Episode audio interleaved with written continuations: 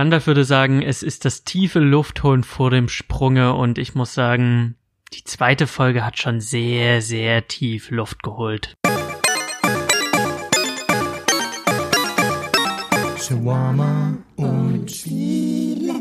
Hallo und herzlich willkommen zur 28. Folge von Shawarma und Spiele, der zweiten Special-Folge zur finalen Staffel von Game of Thrones. Night of the Seven Kingdoms, so heißt die zweite Folge der finalen Staffel, jedenfalls im Englischen. Im Deutschen wollte Sky mir keinen Episodennamen anzeigen. Es wird wohl irgendwas sein von wegen Ein Ritter der sieben Königslande. Das Intro war ziemlich das same wie das letzte Intro, also nichts Neues, außer dass man gesehen hat, dass die Untoten jetzt kurz vor Winterfell stehen. Und Regie hat geführt David Nutter, also derselbe Typ wie beim letzten Mal. Und die Folge geht 54 Minuten, ist also die kürzeste Folge mit der ersten in dieser letzten finalen Staffel. Also Ab nächster Woche werden wir dann fast eineinhalb Stunden zu Gesicht bekommen oder eine Stunde 22, um genau zu sein. Und auch Episode 4, 5 und 6 werden ähnlich lang werden. Die erste Folge war noch ab 16, diese Folge ist ab 12, deswegen musste ich auch keinen Jugendschutzcode eingeben bei Sky. Ich bin mir aber ziemlich sicher, nächste Woche muss ich dann wieder mein PIN eingeben, denn es erwartet uns die größte Schlacht, die es jemals gab. Jedenfalls behaupten das die Macher in der Film- und Seriengeschichte. Und da bin ich natürlich sehr, sehr gespannt. Wir alle sind sehr, sehr gespannt. Wir alle sind sehr gehypt. Und das war die letzte friedvolle Folge, bevor es dann völlig eskaliert. Und leider hat man das gemerkt. Man hat gemerkt, die zweite Folge, das war die Füllerfolge. Die erste Folge hat die Charaktere in Position gebracht. Sie hat uns sehr, sehr viel Stoff gegeben, um zu diskutieren, um zu überlegen, wo geht es hin. Und die zweite Folge war an Belanglosigkeiten kaum zu übertrumpfen. Es war ein sehr, sehr merkwürdiger, langweiliger Brei aus nichtssagenden Szenen und ich war ein wenig ernüchternd, aber ich habe auch gespürt, gerade beim ersten Mal, das ist hier das Luftholen vor dem Sprunge. Das ist der, die große Ruhe vor dem Sturm. Und diese Ruhe haben sie auf 54 Minuten gestreckt, was ich ein bisschen übertrieben finde. Da hätten sie auch gut und gerne, ja, fünf Folgen machen können. Und sie hätten die zweite Folge einfach rausgestrichen und hätten dann einfach äh, all diese Sachen ein bisschen zusammengeraffter in die erste Folge packen können. So war es alles ein bisschen hm, schwierig. Aber bevor ich jetzt die Folge zu sehr schlecht rede, ich musste auch beim zweiten Mal gucken sagen, es war dann nicht mehr ganz so scheiße. Es fühlte sich dann mehr nach Abschied an als nach unnötigen Szenen, aber dennoch fand ich die Folge alles in allem nicht so stark, längst nicht so stark wie die erste Folge und ich hoffe einfach, dass es jetzt so der kleine Downer war, bevor es nächste Woche dann ums nackte Überleben geht. Die zweite Episode beginnt mit einem ähnlichen Tempo wie Episode 1, also man verliert nicht sehr viel Zeit. Wir sehen sofort die Eröffnung Jamie vor Gericht, wenn man so will. Er steht vor John und vor Danny und vor Sansa und vor Bran und muss sich verantworten für seine Schandtaten, die er getätigt hat seit Staffel 1. Und Danny ist natürlich auf Rache aus. Da ist der Kingslayer, der Mörder ihres Vaters, und sie erzählt davon, wie sie mit ihrem Bruder sich ausgemalt haben im Exil, was sie alles mit ihm anstellen werden, wenn sie ihm dann mal in die Finger bekommen. Dann merkt sie natürlich noch den Verrat von Cersei an, dass die Lannister-Armee natürlich nicht kommen wird. Jamie verteidigt sich und sagt, naja, sie hat mich genauso gelingt wie euch alle und wir können uns ja dann darum kümmern, wenn wir äh, es geschafft haben. Sansa sagt auch, hey, also er hat meinen Vater auf offener Straße angegriffen. Wir erinnern uns an die erste Staffel vor dem Bordell. Da greift Jamie den Ned Stark an und sagt dann halt auch, hey, du hast meinen Bruder entführt oder deine Frau hat meinen Bruder entführt und ich will ihn wiederhaben. Da gibt's ja dann auf der offenen Straße einen Kampf. Da wird Ned Stark dann auch verwundet. Und Jamie schlachtet auch die Männer von Ned Stark auf offener Straße nieder. Also er hat schon ab Staffel 1 schubst er Bran aus dem Fenster, war er halt so das Arschloch. Und wir wissen halt als Zuschauer, kennen wir seine Charakterentwicklung. Wir wissen, Jamie hat als Arschloch angefangen Aber mittlerweile ist er einer der sympathischsten Charaktere, die wir haben im ganzen Game of Thrones Universum. Also ich finde Jamie absolut spitze. Ich bin ein großer Jamie-Fan, weil er eben halt nicht nur böse ist, er ist nicht nur schwarz und weiß und er sagt es auch. Er sagt zu Sansa, hey, ich bereue nichts. Ich habe ziemlich viel Scheiß gemacht, aber wir befanden uns im Krieg und ich habe meine Familie verteidigt. Und da sagt Bran, the things I do for love. Und das ist ja der große Spruch, den er, ja, Jamie reißt, bevor er Bran aus dem Fenster schubst. Bran offenbart aber nicht der gesamten Crowd, dass er von Jamie geschubst worden ist, sondern er hält sich da sehr zurück. Und dann passiert etwas, was wir natürlich ähm, erwartet haben. Tyrion ergreift Partei und wird von Danny dann auch zurückgewiesen, weil Danny ist mega pisst. Sie hat auf Tyrion vertraut. Tyrion hat ihr keine guten Ratschläge äh, gegeben, weil Tyrion einfach nicht mehr er selbst ist. Seit die Schreiber der Serie das Schreiben selber in die Hand genommen haben, ist er halt nicht mehr der Tyrion, den wir kennen aus den Büchern nämlich dieser unfassbar intelligente, schlaue Typ, der alles unter Kontrolle hat, der jeden gegeneinander ausspielt. Ich habe es in der letzten Folge schon erwähnt. Er ist nicht mehr dieser Mastermind. Sie haben ihn ganz schön niedergeschrieben, die Autoren der Serie. Und Danny kommt natürlich darauf zu sprechen und sie ist unfassbar sauer auf Tyrion, weil der einfach keine guten Ratschläge mehr gibt und seinen Bruder jetzt auch noch verteidigt, den Mörder ihres Vaters. Und da kommt dann auch wieder was, was viele Fans schon erwartet haben oder was auch ich mir dachte schon letzte Woche, naja, wenn jetzt Jamie in Winterfell ankommt, werden alle sauer sein, aber Brienne wird für, für ihn Partei ergreifen. Das wussten wir alle und genau so ist es gekommen. Das heißt,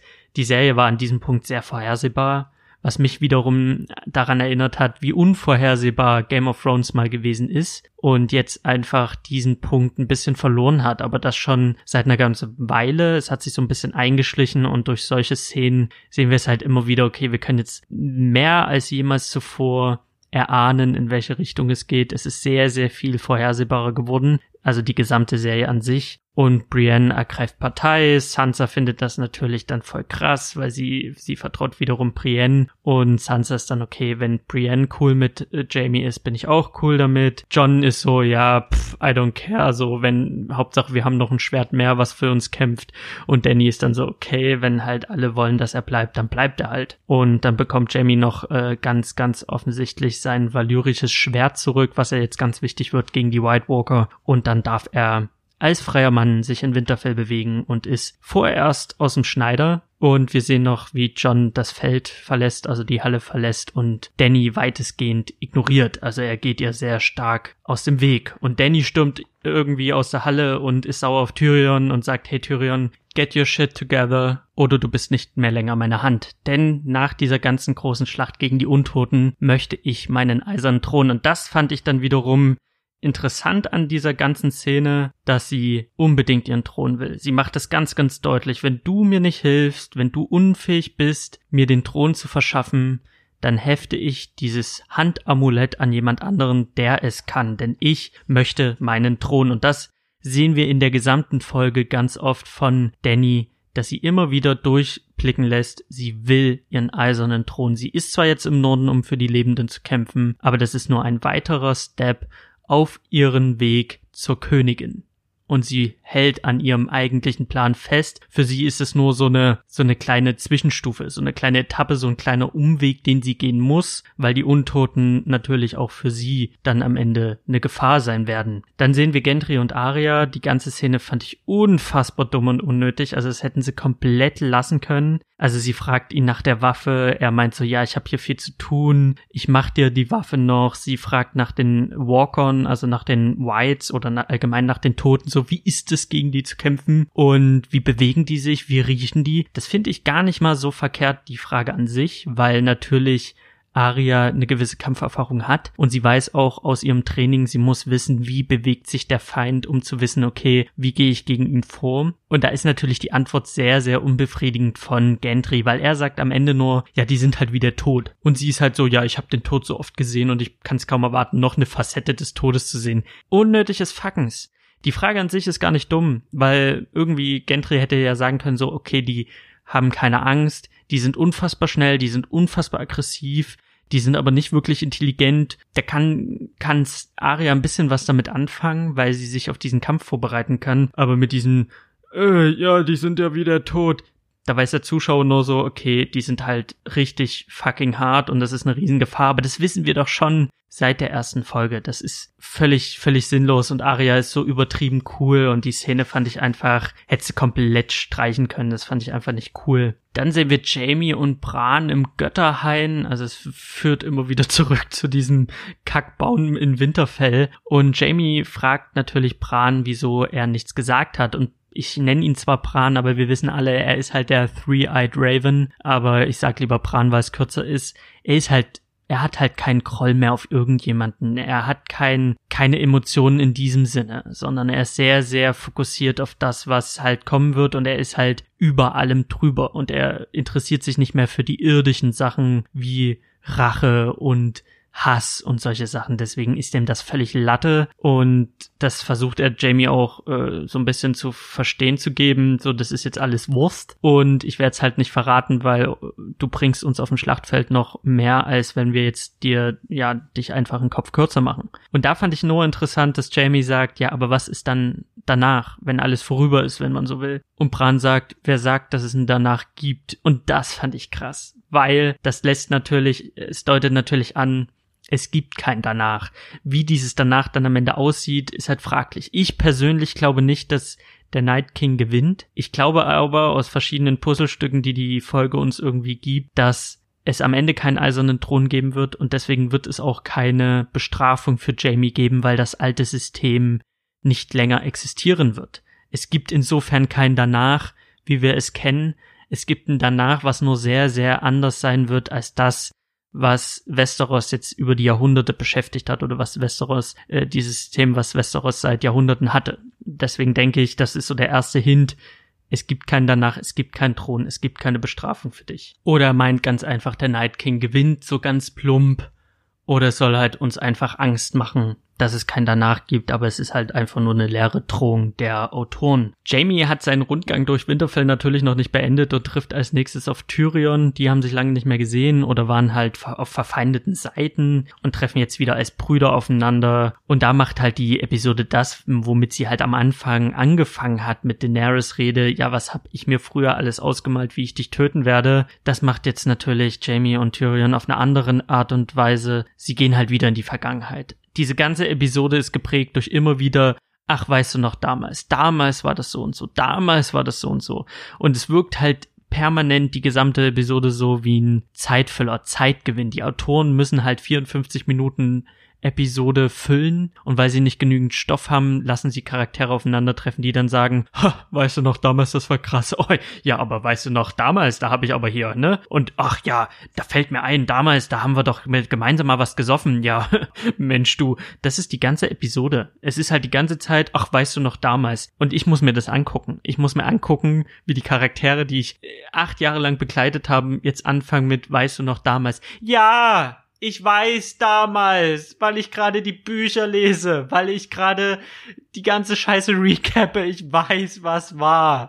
Könnt ihr bitte mit dem wichtigen Zeug weitermachen? Und das, das ist die ganze Szene. Es gibt noch Tyrion, der sagt, okay, hier endet alles in Winterfell. Das sagt er auch in der Episode so oft. Ich hätte nicht gedacht, dass es in Winterfell endet. Boah, ich glaube, ich sterbe in Winterfell. Ha! Wenn unser alter Herr gewusst hätte, dass wir in Winterfell sterben. Ja, what, what the fuck, echt, Leute. Das, das, das ist es. Das ist es halt leider. Es ist ganz viel Callback, es ist ganz viel Erinnerungsscheiß, es ist ganz viel, Winterfell ist Endstation, am I right? Und Tyrion äh, sagt dann noch, ähm, wie krass wär's denn, wenn er als Untoter dann nach King's Landing kommt und seine äh, Schwester zerlegt als Untoter. Das würde er irgendwie witzig finden. Das fand ich dann schon wieder so, hm, okay, vielleicht ist diese Voloncar-Theorie genau die, dass er als Untoter nach King's Landing kommt. Das ist natürlich zu krass. Ich glaube nicht, dass das passieren wird. Das wäre zu verschwurbelt. Aber der Gedanke alleine wäre schon witzig. Wenn wir uns denken, okay, wir dachten immer, der lebende Tyrion oder der lebende Jamie kommt, um Cersei zu töten, aber dann ist es der Untote und der wirkt dann am Ende Cersei.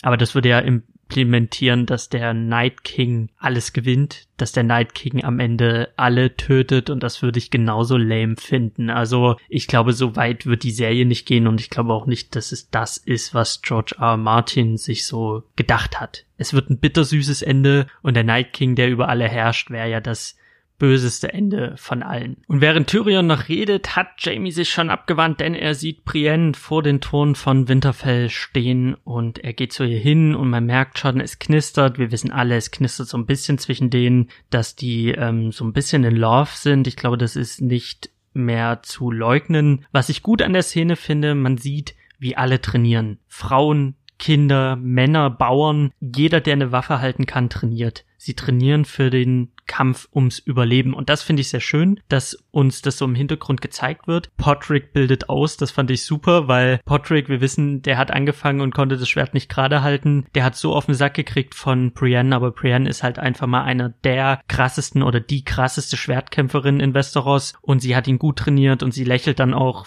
als sie sieht, dass Podrick ein krasser Typ geworden ist. Was er hoffen lässt, dass er die lange Nacht auch überleben wird, denn Podrick ist ein sehr sympathischer Typ mit einer wunder wunderschönen Singstimme, das kann man nicht anders sagen. Und dann sieht man, wie die Unsullied und wie alle drumherum so äh, Dinge ausprobieren. Es wird geguckt, okay, funktioniert unser Trebuchet, äh, unsere Fallen, die wir gemacht haben. Das fand ich ein bisschen so, der, der eine Unsullied, der löst so die Falle aus und man sieht so, wie diese Falle in den Graben bricht und die, die nicken sich so zu, so, nice, nice. Und wenn man sich Winterfell anguckt, Winterfell irgendwie ist bestückt mit Drachenglas-Splittern. Also die haben aus Winterfell so eine Anlage aus Fallen gemacht.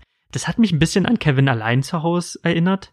Also wie die da die Fallen testen, wie die sich so zunicken. Am Ende spannt noch einer irgendwie ein Seil quer durch, durchs Tor, damit die Untoten stolpern und ist so, haha.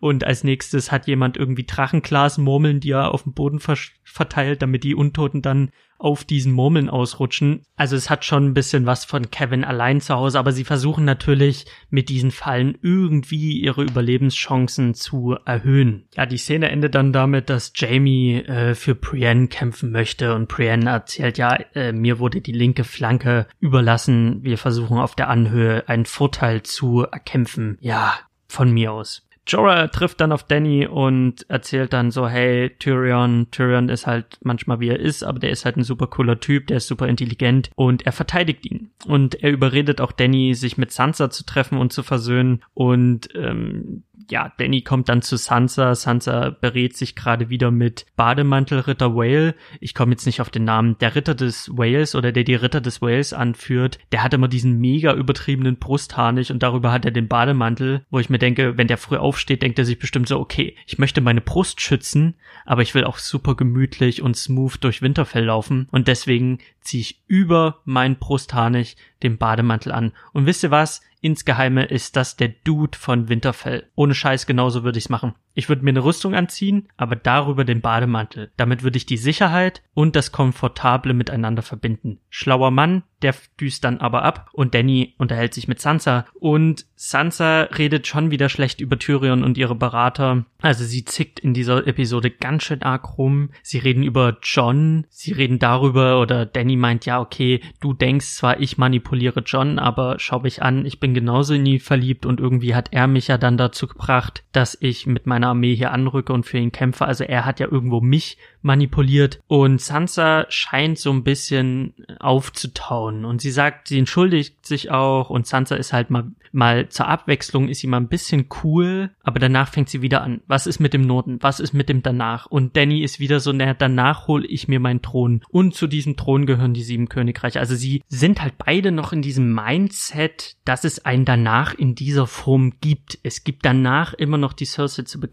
Es gibt danach immer noch den Thron. Und ich denke, das wird's nicht geben. Und Danny macht in dieser Szene erneut darauf aufmerksam, und zwar besonders dem Zuschauer. Sie hat den Thron nicht vergessen. Der Thron ist ihre Priorität Nummer eins. Wie gesagt, die Untoten sind nur ein Umweg, den sie gehen muss für ihr eigentliches Ziel. Was man ihr nicht verübeln kann, weil sie hat halt wirklich von der ersten Folge an, der ersten Staffel, hat sie gelitten. Sie wurde verkauft, vergewaltigt, sie hat die größte Scheiße durchgemacht, um an diesen Punkt zu kommen. Und so kurz vor ihrer Krone gibt sie nicht auf sondern sie gibt nochmal Gas und sie macht ganz deutlich, wenn ich den Thron mir hole, dann mit allen sieben Königreichen und auch mit dem Norden. Und Sansa ist dann natürlich darüber nicht erfreut. Und die Szene hat für mich einfach nur nochmal klar gemacht, Sansa ist zwar ein bisschen cooler in dieser Episode, aber immer noch dumm in ihrem Mindset, dass es einen danach gibt. Und Danny ist völlig verloren. Ihre ständiges Gerede über den Thron, das machen die Schreiber nicht umsonst. Das zeigt uns nochmal ganz deutlich, wie Danny drauf ist und dass Danny kurz davor ist, völlig Nüsse zu gehen. Also die wird nochmal Cersei 2.0. Ich denke am Ende, wenn es um den Thron gehen sollte, da wird sie nochmal Nüsse gehen. Wenn sie bis dahin noch nicht gestorben ist, ähm, wird sie nochmal ein ganz schönes Problem darstellen. Dann kommt Theon nach Winterfell, weil er hat natürlich ein Speedboot, aber ich finde so, was Reisen angeht, müssen wir ab der siebten Staffel, brauchen wir da nicht mehr drüber zu reden. Seit die, seit die Serie keine zehn Folgen mehr hat, müssen wir davon absehen, dass Zeit und Entfernungen, die zurückgelegt werden, keine Rolle mehr spielen. Das, was wir in den Büchern haben, das, was wir in den ersten Staffeln haben, wirklich, dass Charaktere eine lange Reise machen durch Westeros, das ist, das ist der Vergangenheit angehörig. Das können wir nicht mehr so äh, zu Gesicht bekommen. Theon braucht nun mal nur noch eine Folge vom anderen Ende von Westeros nach Winterfell. Er hat halt das Speedboot, wo natürlich Logiklöcher kommen, wie zum Beispiel, wenn Theon nach Winterfell geht, dann würde das Wochen dauern und in diesen Wochen wären die Untoten schon lange über Winterfell drüber. Also die Untoten lassen sich mal wieder sehr, sehr viel Zeit und es passt halt vorne und hinten nicht, aber wir müssen uns davon verabschieden, dass die Zeit und die Entfernungen noch irgendeine Rolle spielen bei Game of Thrones. Dafür sind zu wenig Episoden da und da müssen wir einfach auf die Bücher warten, die höchstwahrscheinlich niemals kommen werden. Es ist halt leider es ist halt leider so. Theon sagt dann einfach, dass er für die Starks kämpfen möchte. Ich glaube, das ist so der letzte Pfad auf seiner Redemption, auf seiner, wie sagt man, auf seinem Weg zur Läuterung ist das so der, der nächste Step oder der finale Step und deswegen muss er halt jetzt für die Starks kämpfen und sterben. Also Theon sehe ich einfach nächste Folge tot durch den Night King. Das ist für mich ganz, ganz klar und Sansa begrüßt ihn natürlich und äh, bricht in Tränen aus und findet es ganz toll, dass er da für seine Familie einsteht oder für seine Ziehfamilie. Danach haben wir den Kantin Davos, denn Davos hat im Hof von Winterfell eine Kantine eröffnet. Dort ist dann auch ein Bauer, der sagt so, Dude, ich bin kein Soldat, ich kann nicht kämpfen und Davos ist nur so, du, ich bin auch kein Kämpfer, ich bin vor jedem Kampf weggerannt, aber ich habe hier vor diesen Toren für Winterfell gekämpft in The Battle of the Bastards und ich hab's überlebt und du wirst es auch schaffen, schnapp dir eine Waffe und kämpf für das Überleben denn die Bauern müssen natürlich genauso zur Waffe greifen wie alle anderen auch. Und wir sehen auch die Gilly, die ähm, ja Frau von Sam, die so sich ein bisschen um die Alten kümmert, die sagt, okay, hier die Krypta, die ist dort. Wir werden wohl eine ähnliches, eine ähnliche Szene haben wie bei der Schlacht um Helms Klamm. Da war es ja auch so, dass die Frauen und Kinder, die, die nicht kämpfen konnten, in die Höhlen gebracht werden. In Winterfell ist es die Krypta, der sicherste Ort. Und Gilly äh, kümmert sich so ein bisschen um die, die nicht kämpfen können und weist denen dann halt so ein bisschen bisschen den Weg und erklärt denen, wie sie sich zu verhalten haben, wenn die Untoten dann endlich anrücken. Und da kommt ein Mädchen mit einer Narbe äh, zu diesem Kantinstand und Davos erkennt natürlich da die Shireen wieder. Wir haben wieder die Narben, wir haben wieder diesen Callback an früher, wir haben wieder dieses dieses, ach, wie war das ja früher und früher gab's ja diese Shireen. Natürlich ist diese Beziehung immer ganz schön gewesen und natürlich hat sie ein sehr tragisches Ende genommen, aber ich fand dann halt auch so diese Szene, dass Davos nochmal an Shireen erinnert wird, fand ich auch unnötig. Das hätte es nicht gebraucht. Das Mädchen ist irgendwie die Schwester von Soldaten und sie möchte auch eine Soldatin sein und sie möchte auch kämpfen und Davos und Gilly überreden sie dann doch in der Krypta auf die anderen aufzupassen. Das ist ganz niedlich, das ist ganz süß, aber alles in allem fand ich unnötig. Also das ist halt leider das, was ich ganz oft in dieser Episode hatte von, ja, es ist ganz nett, aber ich habe es jetzt nicht gebraucht. Ich habe diese Episode nicht gebraucht als diese Ruhe vor dem Sturm. Also das sind ganz viele Sachen, die man meiner Meinung nach hätte streichen können. Als nächstes kommt Ed, Tormund und Beric Dondarrion in den Hof geritten. Sie treffen auf John, sie unterhalten sich kurz und sie haben so ein bisschen die Funktion, die Aragorn in Herr der Ringe bei der Schlacht um Helms Klamm hat. Also der Nachzügler, der kommt kurz vor der Schlacht, um zu sagen, okay, wir sind völlig am Arsch. Die sind schneller da, als wir denken und die kommen mit einer riesigen Anzahl. Und das, äh, diese Szene ist so ein bisschen das, was wir hier zu sehen bekommen. Also Tormund sagt einfach, okay, die Ambers sind tot, der Amberjunge sind tot und alle, die bis jetzt noch nicht nicht in Winterfell sind, die sind alle tot und die sind alle Teil der Untotenarmee. Also da hat man so ein bisschen den Aragorn kommt kurz vor der Schlacht in Helms Klamm an Moment. Und das war's dann leider schon, außer dass Tormund noch nach Brienne fragt. Und ich glaube, das soll so ein bisschen für Lacher sorgen. Was darauf folgt, ist so eine Vorbereitungsmontage. Die fand ich dann schon wieder cool, muss ich gestehen, weil man natürlich dann sieht, wie alle nochmal trainieren, wie alle sich in Stellung begeben, wie die Unsullied ihre Stellung einnehmen und John äh, redet dann oder hält seinen Monolog, den wir aus dem Trailer kennen. Die Montage ist recht kurz und ich möchte die auch gar nicht schlecht reden. Die ist ein sehr, sehr schöner Übergang in die Schlachtplanungsszene. Das fand ich einfach sehr, sehr cool. Also das ist so eine Sache, da man muss ja auch mal was Positives sagen. Und bei dieser Schlachtplanung, da bin ich immer ein Fan von, das fand ich bei Game of Thrones immer ganz cool, wenn die dann an den Tischen stehen mit der Map vor, vor der Nase und dann bewegen die ihre Figuren oder sagen so, okay, hier ist unsere Garnison und wir müssen darüber. Das finde ich immer ganz cool und wir sehen halt die Draufsicht auf Winterfell und wir sehen auch, wie alle wichtigen Personen dort bei dieser Schlachtenplanung um den Tisch drumrum stehen und gucken, okay, die Untoten kommen da aus dem Norden in dieser großen Zahl und wir müssen so und so uns positionieren. Was dann folgt, äh, war irgendwie abzusehen. Das große Ziel, die große Planung, die große Strategie ist, den Night King zu töten. Das heißt, das, was wir jetzt schon aus der Staffel 7 wissen, wird hier auch wieder eingesetzt. Der Night King muss sterben, damit alle Untoten fallen. Es ist halt dieses Vampirprinzip. Das ist auch ein Grund, wieso ich schon so in Staffel 5 Hard Home so eine Vermutung hatte. Denn ich bin ja früher großer Warhammer-Fan gewesen und ich habe auch Vampirfürsten gespielt und die versuch, die, die funktionieren nach diesem Prinzip. Die Vampire erschaffen eine Untotenarmee. Wenn du den Vampir tötest, fallen alle Untoten in sich zusammen. Also das ist so ein Fantasy-Element, das man kennt.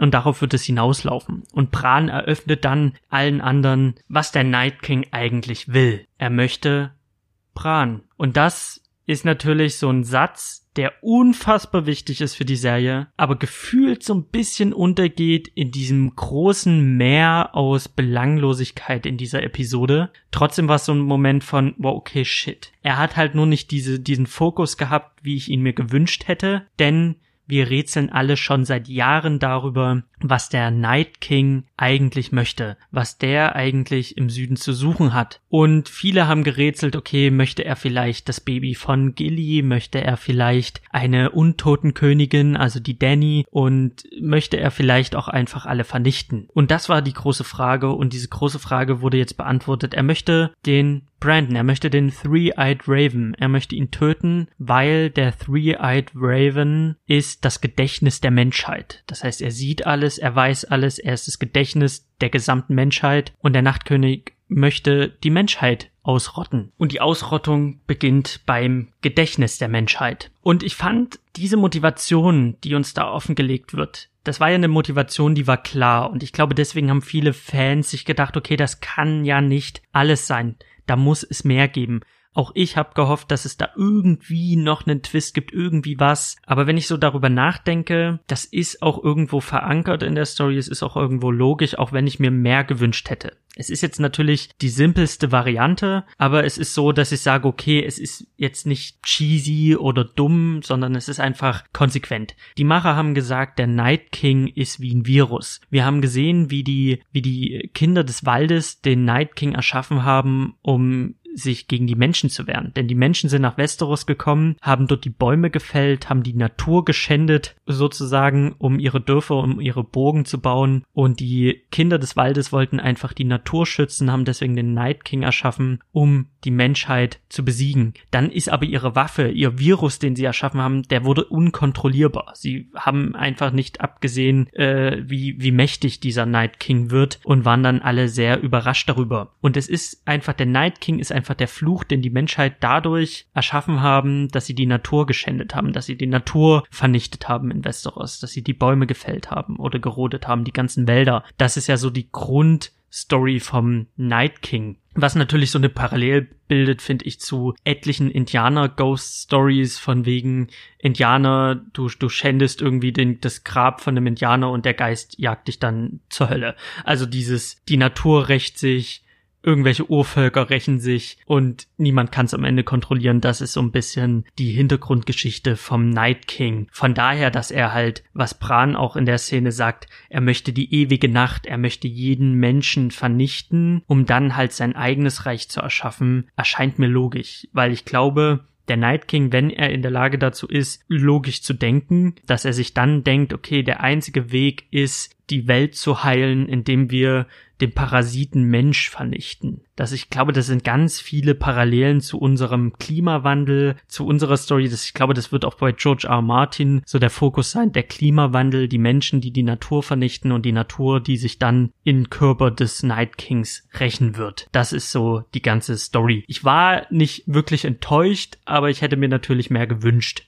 aber das ist jetzt nun mal so, wie es ist. Der Night King möchte Bran. Und deswegen mm, wird der Plan ausgeklügelt, dass Bran sich im Götterhain positioniert während der Schlacht. Dort, wo der Baum steht, das ist so diese dieser Garten in Winterfell und dort warten sie, dass der Nachtkönig kommt, um den Bran zu töten. Und er wird da nicht alleine sein, sondern Theon sagt, hey, ich habe dir dein Schloss weggenommen oder deine Burg weggenommen, jetzt möchte ich deine Burg verteidigen, lass mich dich verteidigen im Götterhain und das, denke ich, wird sein Ende sein. Theon wird im Götterhain Bran verteidigen vor dem Night King und dort wird es auch sein, wo Theon sterben wird. Der Night King wird Theon töten und das wird dann auch der Abschluss seiner Läuterung sein. Er hat Sansa gerettet und jetzt rettet er Bran oder verteidigt ihn und dort findet er seine Erlösung im Götterhain von Winterfell. Das ist meine Prognose für diesen Charakter. Dann wird noch die Frage in den Raum geworfen, was ist mit den Drachen? Die Drachen könnten ja die ganze Zeit über die Armee fliegen und die abfackeln und da fand ich dann die Erklärung, dass sie es nicht können, bisschen dumm, weil John sagt, na ja,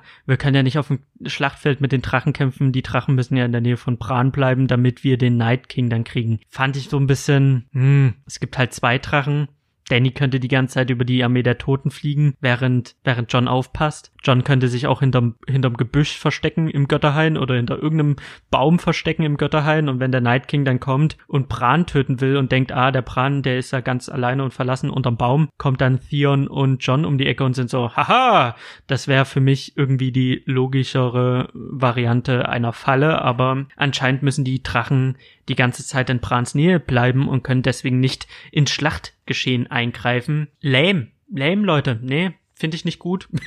finde ich irgendwie voll, voll dumm. Also, das fand ich, das fand ich äh, Quatsch. Das war Quatsch. Dann wird noch die Frage gestellt, ob Drachenfeuer überhaupt die White Walker töten kann. Ähm, naja, weiß irgendwie niemand an dem Tisch. Das wird halt einfach mal während der Schlacht ausprobiert. Und dann haben wir noch den Tyrion, der kämpfen will, aber Danny sagt nein, du gehst in die Krypta zu den Frauen und Kindern, weil du kannst nicht so gut kämpfen und ich brauche deinen Verstand für danach. Und da macht sie schon wieder ganz, ganz klar, ich werde die Königin. Und wenn das alles vorbei ist, hole ich mir den Thron und du wirst mir helfen. Ich hole den Thron. Sie macht das so, so deutlich in dieser Episode immer und immer und immer wieder. Und John äh, geht dann halt einfach aus dem Raum, ignoriert sie weiter und bitcht weiter ein bisschen rum mit Danny, anstatt sie zur Rede zu stellen ähm, oder ihr zu erzählen, was er erfahren hat. Das äh, ist da noch nicht der Fall. Tyrion und Bran treffen sich dann noch an äh, irgendwo und äh, ja, Tyrion ist so, Bran, erzähl mal bitte deine ganze Geschichte, du bist ein weirder Typ, ich will, will wissen wieso. Dann kommt noch Miss Sunday und Grey Worm, die haben dann auch nochmal so eine unheimlich unnötige Szene,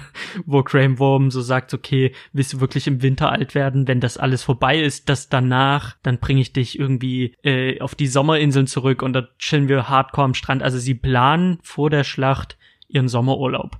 Und wir wissen alle aus etlichen Filmen und Serien, wenn jemand sagt, hey, wenn ich wiederkomme, dann machen wir ganz, ganz viele tolle Sachen, dann kommt er nicht wieder. Also Grey hat da einfach sein Todesurteil damit unterschrieben, dass er sagt so, Missande, wir machen erstmal dick Urlaub, wenn das hier alles vorbei ist. Und damit war für mich klar, Grey stirbt in der nächsten Folge. Mark my words, der ist so gut wie tot. John, Ed und Samuel treffen sich auf der Mauer und wir sehen Ghost. Ghost ist noch am Leben, Ghost ist da und weil wir halt in der Folge keinen Drachen sehen, haben sie einfach das CGI in den Ghost geballert und das fand ich ganz cool, den mal wieder zu sehen. Er ist ja der letzte verbliebene Schattenwolf, abgesehen von Nymeria, aber Nymeria ist ja, Nymeria, Nymeria, die ist ja mit den anderen Wölfen irgendwie im Wald unterwegs, in der Mitte von Westeros, also vom Kontinent her gesehen. Und es wird ja gemunkelt, dass wenn die Untoten kommen, dass dann Wolfsrudel erscheint und Nymeria dann in der Schlacht um Winterfell mit eingreift. Aber das halte ich noch zu sehr für High Fantasy, als dass ich das wirklich in der nächsten Folge sehe. Ich denke, das wird nicht passieren. Das ist mir ein bisschen zu sehr Herr der Ringe. Und dann haben wir den Ed, John und Sam, wie sie über alte Zeiten reden. Weißt du noch damals? Früher an der Mauer.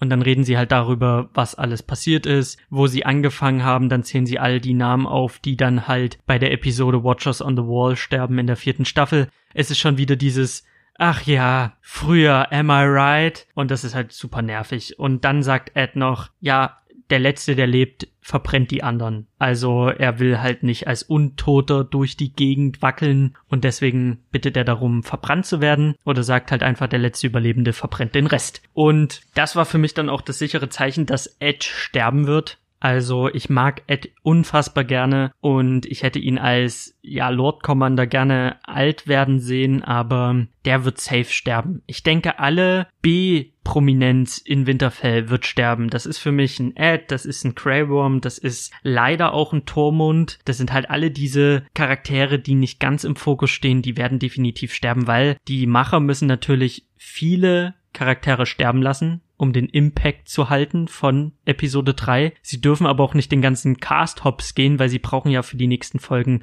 noch ein wenig Zunder. Und den können sie sich natürlich nicht nehmen lassen, deswegen werden sie natürlich von unten an das Feld aufräumen und da ist nun mal Ed, Greyworm und Tormund so Kandidaten, die es wohl nicht durch die lange Nacht schaffen werden.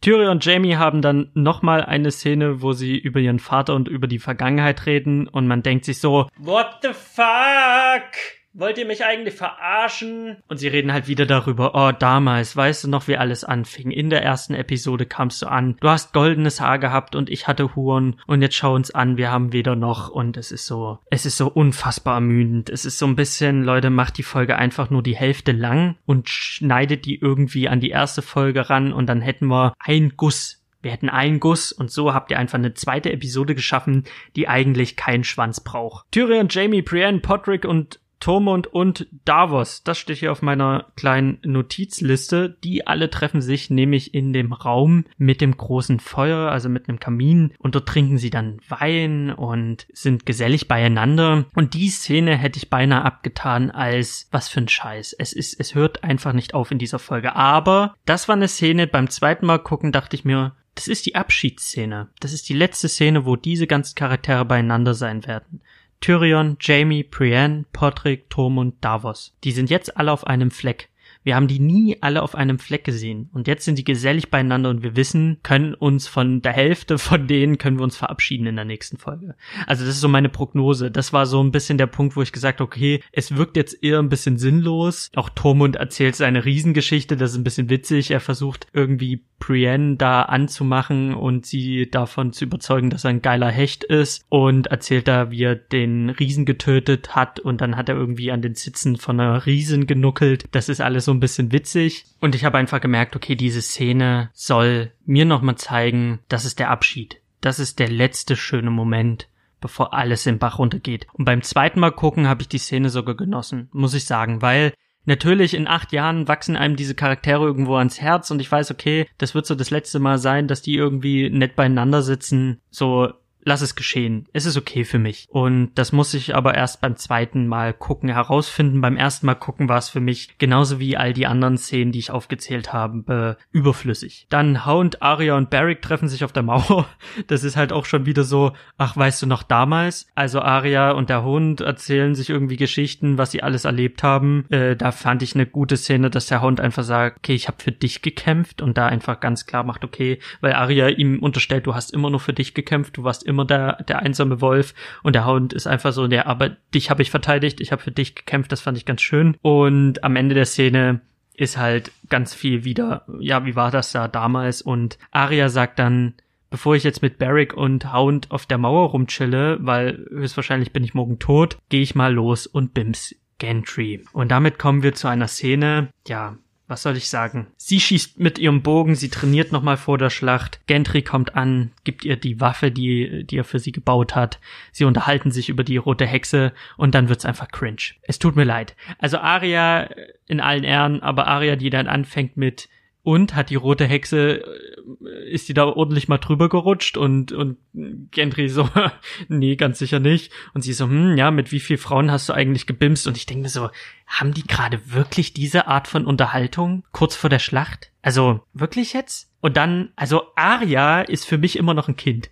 Also in meiner Wahrnehmung ist die nie erwachsen geworden. Natürlich, die Schauspielerin ist erwachsen, der Charakter ist erwachsen, von daher geht die die, die Szene an sich klar, aber sie wirkt halt noch sehr kindlich. Und dann fängt sie an, mit Gentry rumzumachen und die bimsen miteinander und die sind nackig. Uff, ich kann es irgendwo verstehen. Ich persönlich habe mir die Frage gestellt, wenn ich von der Schlacht wäre, ich würde jetzt nicht saufen, weil ich einen klaren Kopf haben möchte. Da bleibt halt so, um, um so die irdischen Sachen zu genießen, bleibt halt Sex so. Von daher, cool so. Lasst Bimsen ist voll in Ordnung, aber die ganze Szene und wie sie dazu hinleitet, dass sie mit ihm sich nackig macht, das fand ich einfach so cringig as fuckens. Das hätte es echt nicht gebraucht. Also das war so eine Szene. ich habe rote Ohren gekriegt und dachte mir, was? Das ist doch noch ein Kind, Gendry. Die, schau sie dir doch mal an, die ist zwölf. Schimona. Äh, ich fand's einfach Oh Gott, das war weird, das war weird. Ja, okay, es geht dann wieder zurück zu der geselligen Runde mit den genannten Personen Davos, Potrick, Brienne, Tyrion und Tormund und äh, Jamie und ich hoffe, ich habe niemanden vergessen. Und die chillen halt, die unterhalten sich und es kommt raus, Brienne ist eine Lady, kein Ritter. Tormund ist entsetzt und ist so, was? Wieso bist denn du kein Ritter? Es geht dann um Tradition, darum, dass äh, Frauen keine Ritter werden können. Und da sagt Jamie was Interessantes, fand ich. Er sagt, you don't need a king. Weil Tormund sagt, ja, wenn ich König wäre, ich hätte dich zehnmal zur Ritterin geschlagen. Und Jamie ist so, you don't need a king. Pause. Um jemanden zum Ritter zu schlagen, brauchst du eigentlich nur einen anderen Ritter. Im Deutschen sagt er, dafür muss man kein König sein. Fand ich nicht, nicht gut übersetzt. Weil für mich ist dieses you don't need a king, das ist ein verstecktes Statement. Denn Jamie hält nichts von diesen alten Traditionen. Er pfeift auf diesen alten Traditionen und er, er, er hält daran nicht so fest. Er ist so, I don't give a damn, Brienne, komm her, ich schlag dich zum Ritter. Und das ist für mich so ein Hinweis. Jamie ist einer, der hat sich von den alten Gedanken gelöst. Anders als Sansa, anders als Danny. Tyrion hat in Staffel 7 darüber nachgedacht, hey Danny, wenn du tot bist, wie wär's, wenn wir die Demokratie nach Westeros bringen? Der hat sich von dem alten System gedanklich gelöst. John interessiert sich mal null für das alte System. Dieses ganze Königsding geht ihm halt hart auf die Eier. Das sind halt alles Charaktere, die bereit sind, den Thron zu vernichten und alles zu beenden. Und auf der anderen Seite hast du San Sansa, die an den alten Weg festhält, und du hast die Danny. Und ich glaube, das ist halt auch das Todesurteil für Danny. Denn ich als Autor würde sie rausschreiben. Sie hat keinen Platz. Sie hat mit ihrer Armee keinen Platz in Westeros und sie hat auch für dieses ominöse danach keinen Platz. Sie hat keine Pla keinen Platz in der Welt ohne den Thron. Und sie hält so hart an den Thron fest, dass ich glaube, sie wird nochmal zum Endgegner. Sie wird nochmal zur bösen Königin, die man loswerden muss, wenn sie nicht vorher schon stirbt. Und es werden die Leute sein, die am alten System nicht länger festhalten, die am Ende noch leben werden. Und You Don't Need a King war für mich ganz klarer Hint darauf, Kate Jamie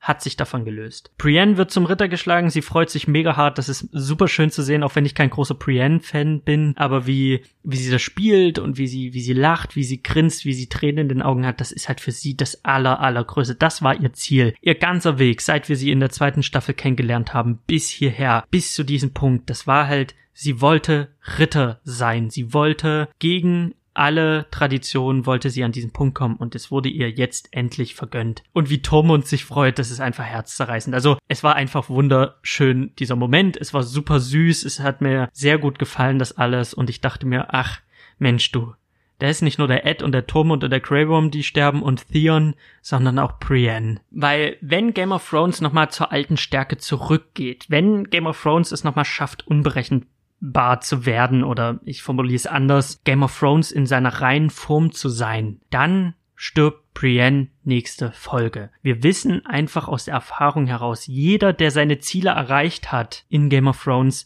ist gestorben. Jeder, der kurz davor war, ist gestorben. Es gibt insofern kein Happy End. Und es wäre doch so bittersüß, wenn sie eine Nacht vor, vor der großen Schlacht oder in der Nacht der großen Schlacht kurz vorher ihr Ziel erreicht und dann als Ritterin auf dem Schlachtfeld ihr Leben lässt. Das wäre Game of Thrones, weil sie ist gerade am Peak ihrer Glücklichkeit. Sie ist gerade unfassbar glücklich. Und ich sehe sie halt einfach nicht irgendwie als als die Ritterin von Tarth irgendwie äh, eine Burg beziehen am Ende von Game of Thrones. Ich sehe sie als Leiche auf dem Schlachtfeld. Und das wäre ein Ende, was Game of Thrones würdig wäre für diesen Charakter. Der Charakter hat hat sein, sein Ziel erreicht. Der Weg ist zu Ende für sie und der Weg jetzt weiter wäre nur, wenn sie bei der Verteidigung von Winterfell stirbt. Und ich hoffe so sehr, dass die Serie das macht. Brienne ist, auch wenn ich meine Probleme mit dem Charakter hatte, jetzt mittlerweile mir auch so ein ganz, ganz kleines bisschen ans Herz gewachsen oder ich kann sie jetzt akzeptieren. Und dennoch muss ich sagen,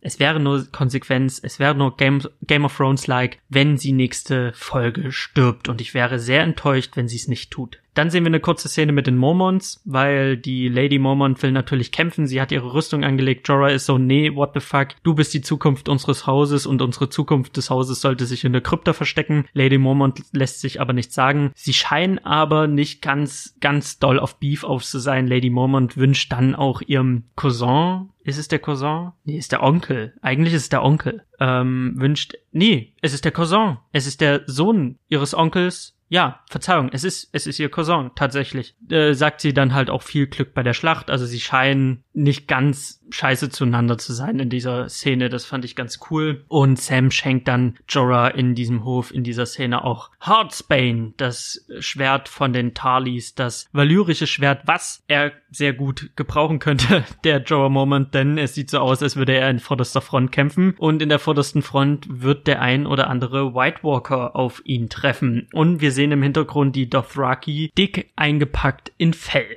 Und ich muss an der Stelle sagen, ich sehe die Dothraki auch die lange Lacht nicht überleben, weil es ist A nicht ihr Element, der äh, Winter, also Schnee. Sie kennen nur den Süden. Es reitet sich auch nicht gut im Schnee. Ich glaube, da wird halt einfach ihre größte Stärke, die Reiterei, ihnen einfach genommen. Sie müssen auch in dem Schnee Strom kämpfen müssen. Das sind alles so Faktoren, da sehe ich die Dothraki einfach sterben. Außerdem können sie die letzte Folge nicht überleben, weil sie sind in Westeros, sie gehören nicht nach Westeros und wenn Frieden herrscht, dann hat Danny einfach das Problem, sie hat halt eine Horde Dothraki in Westeros, die wollen raiden gehen, die wollen halt ihren, äh, ja, Way of Life leben und das können sie halt nicht in diesem gesitteten Westeros-Setting. Das können sie nur in Essos. Das heißt, sie müssten dann wieder nach Hause gehen, aber sie sind an Danny gebunden durch ein Eid. Und da ist, glaube der der Punkt. Das werden die Autoren entweder äh, auf die Weise lösen, dass die alle sterben in der nächsten Folge, die Dothraki komplett ausgelöscht werden durch die Toten, oder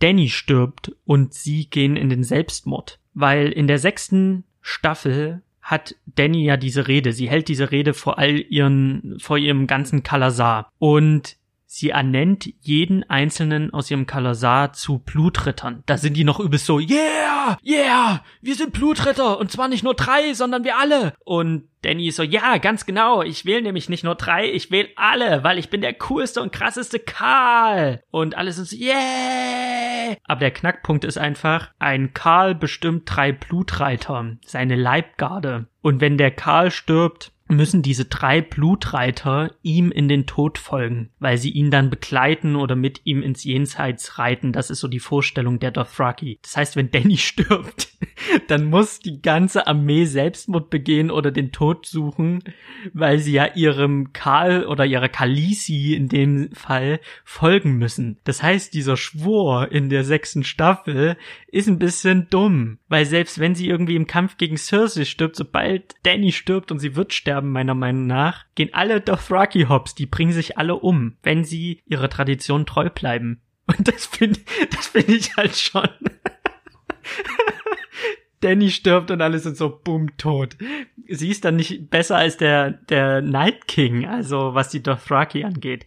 Und ich glaube, das wird das wird zu dumm, das wird zu albern. Deswegen denke ich einfach, die sterben alle in Winterfell. Und ich glaube auch die Unsullied werden alle sterben in der nächsten Folge. Da wird niemand übrig bleiben. Da werden ganz ganz wenige Leute fliehen können es wird eine Szene geben wie bei Helms Klamm, da bin ich von überzeugt, dass der einfach sagt, so der Jon Snow sagt zu Davos oder wem auch immer, hey, nimm die Frauen und Kinder und schaff sie raus aus der Krypta. Und die haben irgendein Tunnelsystem, der irgendwie weit weg führt in den Süden. Und sie sind dann auf der Flucht vor der großen Armee, die ja dann noch riesiger ist als vorher. Und ich glaube, da wird dann noch die Goldene Company eine Rolle spielen, die dann zu Jon Snow dazu stößt, angeführt von, keine Ahnung, hast du nicht gesehen, vielleicht Melisandre, die muss ja auch irgendwo noch ins Spiel kommen und die ist ja auch aus Essos, vielleicht ist da der Twist, dass die Goldene Kompanie vor dem Vertrag mit Cersei noch einen Vertrag mit jemand anderes hatte. Oder es gibt halt einfach nur einen anderen Vertragsbruch. Ich weiß es nicht. Aber ich glaube nicht, dass die Goldene Company bei Cersei bleibt. Ich glaube, das wird die Reserve sein, die sich dann gegen die Night King Armee nochmal in der finalen Schlacht gegenüberstellt. Ich glaube, so wird es sein, so kann ich es mir erklären. Ich glaube aber nicht, dass der Night King in der nächsten Folge stirbt und dann die letzten Folgen, die letzten drei Folgen dann nur äh, der Kampf um, gegen Cersei um den Thron sein. Also das kann ich mir nicht vorstellen. Ich glaube schon, da wird die Armee in Winterfell wird vernichtet. Die Dothraki, die Unsullied, ein Großteil vom Norden und der Rest, der flieht halt. Und der Rest verbindet sich vielleicht sogar noch mit den, mit äh, den Eisenmännern, die auf der Insel gerade chillen, aber höchstwahrscheinlich mit der mit der Goldenen Kompanie. Ich glaube, so wird's irgendwie kommen, aber ich weiß noch nicht ganz genau wie. Was wir dann sehen, ist nochmal die gesellige Runde. Diesmal sagt Tyrion, hey, hätte nicht jemand Bock, was zu singen? Und Patrick fängt an zu singen und Patrick hat eine wunderschöne Stimme. Jedenfalls im Englischen, im Deutschen finde ich die nicht so gut und das ist ein totaler Herr der Ringe Moment. Wir erinnern uns an Herr der Ringe, wir erinnern uns an Pippin, der dem Tenedor ein Ständchen singt, während wir sehen, wie Faramir gen Osgiliath reitet, um Osgiliath wieder zurückzugewinnen. Und so ähnlich funktioniert das auch mit Potricks Lied. Potrick singt und wir sehen, wie die Anzalit sich in Bewegung setzen, wie sie in Stellung gehen, wie Grey nochmal Miss Sunday küsst, leidenschaftlich und man weiß, okay, jetzt ist er definitiv tot. Der ist so safe, ist der tot. Nach der Urlaubsgeschichte, nach dem letzten Kuss, der ist halt sowas von hinüber. Dann sehen wir noch, wie Gilly und Sam und der kleine Sam, wie die halt im Bett liegen und die Kamera ist so oben drauf wie bei Titanic. Das war so Titanic. Also in Titanic gibt's da dieselbe Szene, wo das ältere Paar sich so festhält und im Bettchen liegt und auf den Tod wartet. So haben wir die Szene mit Sam und Gilly und so geht die Kamera so ein bisschen rum, bis sie uns zu John und Danny in der Krypta führt. Und John steht vor dem Grab seiner Mutter, vor der Statue seiner Mutter. Und Danny fragt ihn dann, wer ist denn das? Sie er so, ja, das ist äh, Liana Stark. Sie so, wow, okay, mein Bruder, der sollte eigentlich ein cooler Typ sein, hat sie aber anscheinend vergewaltigt. John sagt so, nee, hat er nicht. Die haben geheiratet, die haben ein Kind bekommen, das bin ich. Hey, moin, du bist meine Tante. Und sie ist sie ist halt dann in dem Moment so, anstatt sich zu denken, boah, ich bin deine Tante oder was, du bist der, du bist ein Targaryen. Also sie hat ja ein Stück Familie in dem Moment bekommen. Also sie dachte ja, sie wäre die letzte Targaryen. Und auf einmal erfährt sie, dass ihr Geliebter auch einer ist, was jetzt natürlich weird klingt, so, er ist natürlich, äh, sie ist natürlich die Tante, er ist der Neffe, was aber bei den Targaryens gang und gäbe ist, also Daenerys hätte auch ihren Bruder eigentlich geheiratet, das ist ähm, eigentlich so gang und gäbe bei denen, also ich glaube für sie ist das Inzest-Ding nicht so das große Thema, aber was groß für sie Thema sein sollte, wäre, dass sie einen Verwandten hat, weil sie dachte ja, sie wäre die Letzte, aber daran denkt sie nicht. Sie denkt daran, woran sie die ganze Episode lang denkt, an den Thron. Der Thron, der Thron, der Thron, der Thron. Und das ist die letzte Szene im Dialog, wo sie ihn anguckt und sagt, dann bist du der letzte männliche Hinterbliebene der Targaryen und dann bist du der Anwärter für den Thron. Du hast einen, ein Recht auf den Thron. Und das ist es. Und bevor John sagen kann, der Thron ist mir scheißegal, ertönen Hörner. Und zwar nicht ein Ton, nicht zwei Hornstöße, sondern die berühmt-berüchtigten drei Hornstöße. Weil wir wissen, die erste, der erste Hornstoß ist, die Ranger kehren zurück, der zweite Hornstoß ist, die Wildlinge kommen, der dritte Hornstoß, die anderen sind gekommen. Und so geht John und Danny auf die Mauer und mit Tyrion und all den anderen blicken sie dann raus ins Feld. Und dort sehen wir sie dann. Die große Armee der Untoten. Wir sehen einen White Walker, und die Kamera zoomt hoch und wir sehen die ganze Reihe von White Walker. Und es ist wirklich eine Reihe, die nicht enden will, voller White Walker. Und wir reden hier nicht von den Whites. Die Whites sind die Zombies, die White Walker sind wirklich diese Eismenschen. Und da haben wir Hunderte in einer Linie stehen und damit endet die Folge. Und dann kommt noch ähm, das Lied von Pro Podrick, aber diesmal gesungen von Florence and the Machine oder von Florence Welsh. Bei der war ich auf dem Konzert. Ich habe eine Folge drüber gemacht. Es war wunderschön. Wie immer, ihre Stimme ist einfach fantastisch. Aber der Punkt zu den White Walkern. Wir haben hunderte White Walker. Wobei man sagen muss, wir haben immer nicht so viel davon gesehen. Wir sehen in der ersten Folge ein, wir sehen dann später in Hard Home, dass der äh, Night King eine Garde hat an White Walker. Wir sehen auch in der Behind the Wall äh, Folge, dass der Night King umringt ist von White Walkern, aber es sind immer so drei, vier, fünf White Walker und nicht Hunderte. Und in dieser Armee sind Hunderte und da haben die Autoren einfach hunderte White Walker aus dem Ärmel geschüttelt und ich glaube nur aus einem Grund, damit die Helden in Winterfell was zu tun haben. All die Leute mit ihrem valyrischen Stahl, nen Jorah Mormont, nen John, ne Daenerys, ein Gantry, ein Tormund, ein, eine Arya, ein Jamie, all diese Helden, Brienne, die haben alle valyrischen Stahl oder Drachenklasse und die haben alle äh, irgendwie brauchen die einen Gegner und diese Gegner in der Form dieser White Walker damit die White Walker oder damit die Helden was zu tun haben. Deswegen hat man die aus dem Ärmel geschüttelt.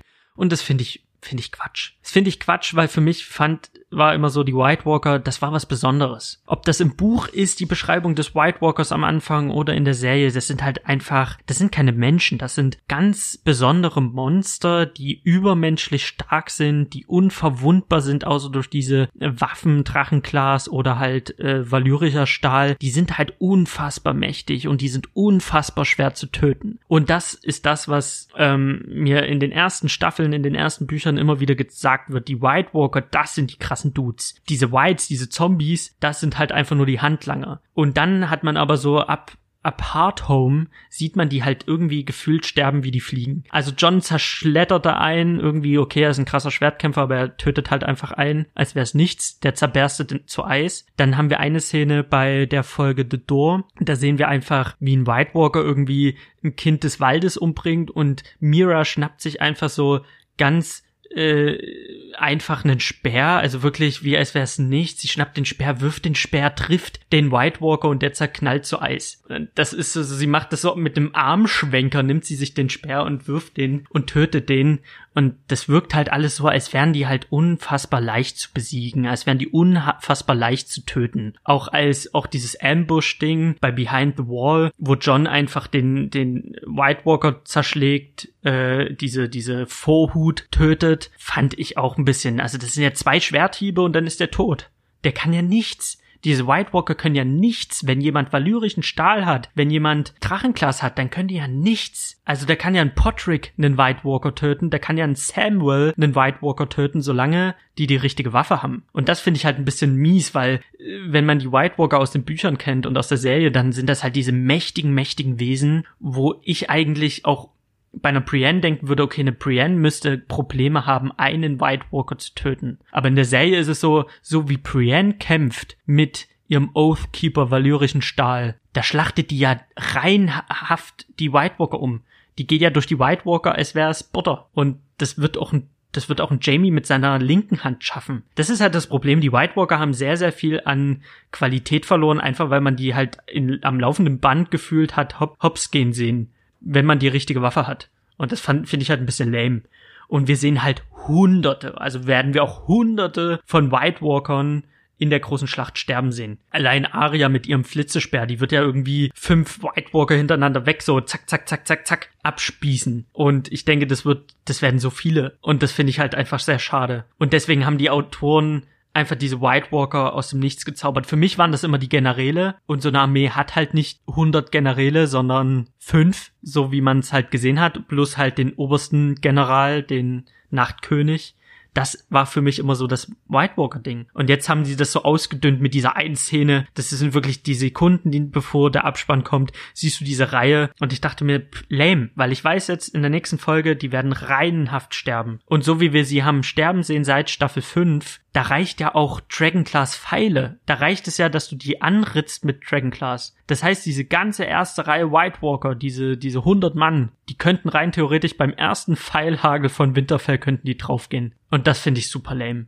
Das finde ich super lame. Dann hätte man sie weiter so als die krassesten Badass Motherfucker aufstellen müssen und dann hätte die Armee nur fünf White Walker und diese fünf White Walker, die hätten aber dann auch die Helden zerklatscht. Also so Szenen, wo White Walker halt wirklich Grey Worm umberstet, als wäre halt nichts und dann halt wirklich nur durch einen richtig krassen Helden gestoppt werden kann. Das wäre für mich eine White Walker Szene, aber so werden die inflationär einfach draufgehen, denke ich, in der nächsten Folge. Das wird richtig lame. Das tut mir ein bisschen leid, das zu sagen, aber da habe ich so ein bisschen das Gefühl. Ich glaube nicht, dass die nächste Folge schlecht werden wird. Ich habe übelst hart Bock auf die nächste Folge. Sie wird released in Deutschland an meinem Geburtstag, was ziemlich cool ist. Ich freue mich tierisch drauf. Ich möchte die Serie auch nicht schlecht reden, aber gerade als Fan fallen einem natürlich diese ganzen Sachen auf. Gerade als Fan knirscht man bei jeder Kleinigkeit mit den Zähnen. Das ist nun mal, ist nun mal so, wenn man ein Riesenfan ist. Und wenn ich jetzt parallel die Bücher sehe und, und lese und einfach sehe, dass die Geschichte von George R. Martin, die ist aus einem Guss, die ist halt einfach aus einem Guss und man merkt einfach so sehr diesen Qualitätsabfall seit die, seit die Autoren da ohne seine Vorlage arbeiten. Seitdem sie nur noch den groben Plan haben, merkt man einfach, wie die Qualität abfällt. Und das finde ich sehr, sehr schade. Und besonders traurig macht mich einfach, dass ich unbedingt wissen will, wie die Bücher enden, weil es da so viele Charaktere gibt, die, die in der Serie nicht mehr da sind. Es gibt immer noch einen Manson Raider. Es gibt immer noch äh, den Stannis Baratheon. Es gibt immer noch, äh, es gibt immer noch so viele Charaktere. Es gibt den jungen Greifen, der Anrecht hat auf den Thron. Es sind so viele Charaktere, die man einfach aus der Serie gelassen hat, aus diversen Gründen. Und das finde ich einfach unfassbar schade, weil ich glaube nicht, dass George das schaffen wird. Und ich glaube nicht, dass wir das Ende von George bekommen werden, weil George ist älter, er ist schon recht alt, ich glaube, der ist über 70. Der hat sein Geld einfach auch gemacht. Ich glaube, eine große Motivation wird für Menschen immer Geld sein. Und er hat einfach, ich glaube, der wird so viel Geld haben, das wird er in seinem Leben nicht mehr ausgeben können. Und er hat halt so viele Buchprojekte schon und ich glaube, der Druck, das zu beenden, ist viel zu groß. Es, also das ist so ein Phänomen geworden, Game of Thrones. Und da gibt es so viele Leute, die haben mit der Serie angefangen, so wie ich, und sind dann auf die Bücher umgestiegen. Und wir erwarten natürlich die höchste Qualität, weil wir aus fünf Büchern nichts anderes gewohnt sind. Und ich glaube, der wird am Tag wird er drei Seiten schreiben, zwei Seiten wegstreichen und sich denken, boah, nee, das ist alles nicht so geil und ich habe Angst, das zu releasen und irgendwie, hm, komme ich nicht so ganz zur Rande. Und who cares, weil die Geschichte wurde ja jetzt sowieso zu Ende erzählt durch die Serie und ich habe ja immer noch einen Pott voll Gold. Also der hat ja, der hat ja, der hat das Geld und der muss sich jetzt nicht stressen lassen und der wird sich Zeit nehmen, aber die Frage ist, ohne ihm jetzt irgendwas Schlechtes zu wollen, ohne ihm irgendwie was Böses zu wünschen, weil er Mogul ist. So, wir Menschen leben nicht ewig. Und mit Mitte 70, schwer übergewichtig, besteht die Gefahr, von Herzinfarkt und anderen Erkrankungen, dass es eben nicht schafft, die Bücher zu beenden. Das klingt jetzt unfassbar, äh, wie sagt man? Das klingt unfassbar scheiße. Jetzt, wo ich es ausgesprochen habe, das klingt schon, das klingt schon sehr, weiß ich nicht, wie ich es formulieren soll, selbstsüchtig. Ich meine, so nach dem Motto, ha, der stirbt, bevor er die Bücher kriegt und ich, ich armer Junge, krieg dann nicht meine Bücher. So soll es natürlich nicht sein, aber es ist schon sehr schade, weil es ist eine unfassbar großartige Geschichte und ich liebe Game of Thrones und ich liebe die Bücher und ich würde mir so sehr wünschen, dass, dass er es noch schafft. Aber ich glaube nicht, dass das passieren wird. Ja, und damit habe ich alles gesagt, was ich sagen wollte. Die Folge war okay. Die war halt das große Luftholen vom, vom großen Sprung. Und ich freue mich riesig auf den großen Sprung, auch wenn die Folge jetzt nicht so geil war. Und ich wünsche euch einen wunderschönen Morgen, einen wunderschönen Mittag, einen wunderschönen Abend. Vielen, vielen Dank fürs Zuhören. Wenn ihr mir schreiben wollt, schreibt mir unter salimspodcast at gmail.com oder auf Instagram bei Shabama und Spiele oder ihr hinterlasst mir eine Rezension auf iTunes. Vielen Dank fürs Zuhören. Ähm, tschüss. Shawarma und Spiele.